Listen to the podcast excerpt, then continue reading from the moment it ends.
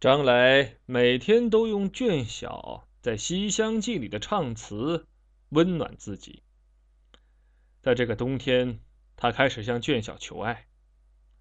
在此之前，他曾经很矛盾。可是他太爱她了，他甚至觉得自己根本配不上卷小。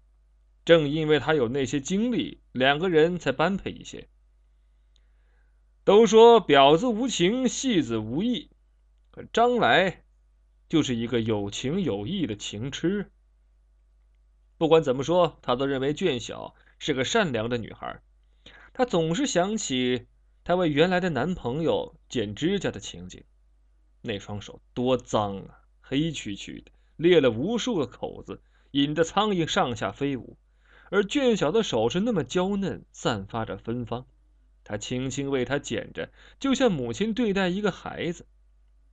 这天。张来约他出来到那家西餐店吃饭。天已经很晚了，西餐店里没有一个人，很幽静，音乐舒缓。俊晓好像预感到了什么，她描眉画眼，打扮得很精致，暗红色皮草中套大衣，黑色的紧身皮裤，小巧的花格手包，在张来看来，她美丽的炫目。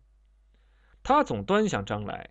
张来点的吞拿鱼三文治、韩国牛肉生菜杯、蝴蝶结蔬菜汤，都成了摆设。你吃啊，张来，你有什么事儿？没什么，我就想跟你坐一坐。你给我打电话的时候，我都已经吃了，我还不饿呢。你总不能看我一个人吃，你肯定有事儿，直说吧，咱俩谁跟谁呀？张来看了看他，突然说。娟小，你应该知道我有什么事儿。他静静注视着张来，我一直，他还是那样静静注视着张来。我我不敢说，我担心你。娟小把眼睛移向窗外，窗外有零星的灯光。过了半天，他才把头转过来说：“你，你不后悔？我是想了很久的。”他突然低下头去，张来看见他的眼泪流了下来。俊晓，你，哎，你你这是怎么了？他没有抬头，眼泪继续滴落。哎，你到底怎么了？我是真心的。他慢慢拿起一张纸巾，擦了擦眼泪，抬起头来。没什么。哎，那你别哭哈，你这一哭我心里就慌。不知道为什么。